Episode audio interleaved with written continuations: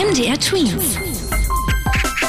Dein 90 Sekunden Corona-Update. Fast jeder Dritte in Deutschland ist mittlerweile vollständig geimpft. Unter anderem jetzt auch unsere Bundeskanzlerin Angela Merkel, die vor ein paar Tagen ihre zweite Impfdosis bekommen hat. So ein Sprecher.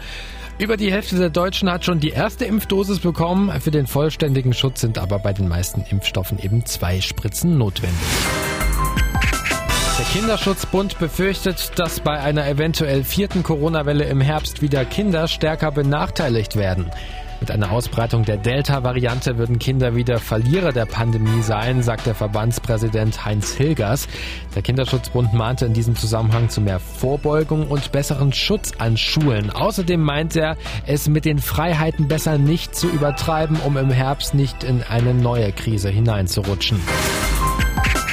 Open-Air-Unterricht statt Masken, das fordert der Bayerische Elternverband. Wegen der Temperaturen sollte der Unterricht nach draußen verlagert werden. Laut einem offenen Brief des Verbandes an die Politiker sei das die einfachste Lösung, die Hygieneregeln zu halten, ohne eine Maske zu tragen. MDR Twins.